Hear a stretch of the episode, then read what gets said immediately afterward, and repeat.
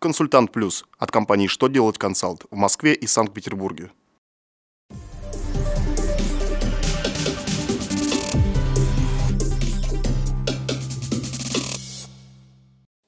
Добрый день! Для вас работает служба информации телеканала «Что делать ТВ» в студии Алексей Шардуба. В этом выпуске вы узнаете, как в 6 НДФЛ отразить дополнительную единовременную выплату к отпуску, может ли индивидуальный предприниматель получить патент, если опоздал со сроком предоставления заявления в налоговую, как налогоплательщику не разминуться с налоговым уведомлением, если он проживает не по адресу прописки – Итак, о самом главном по порядку.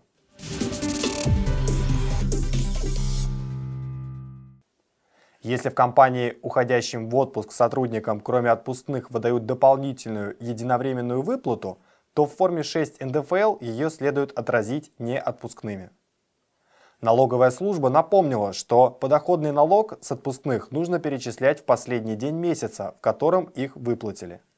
НДФЛ с довыплаты к отпуску перечисляется не позже рабочего дня, следующего за днем выплаты.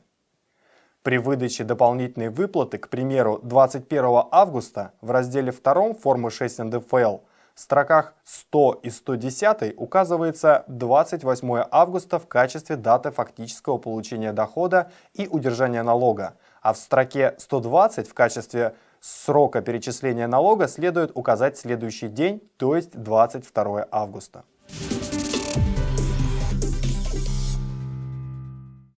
Минфин считает, что даже опоздавший подать заявление на патент предприниматель может его получить. По правилам, заявление на патент индивидуальному предпринимателю нужно предоставить не позднее, чем за 10 дней до предполагаемой даты начала действия патентной системы налогообложения – Однако в списке причин для отказа в патенте нет пункта о несвоевременном предоставлении заявления. Поэтому, считает Минфин, если заявление на патент предоставили в налоговую инспекцию до наступления его действия, налоговики могут рассмотреть его и выдать патент с указанной в заявлении даты начала его действия.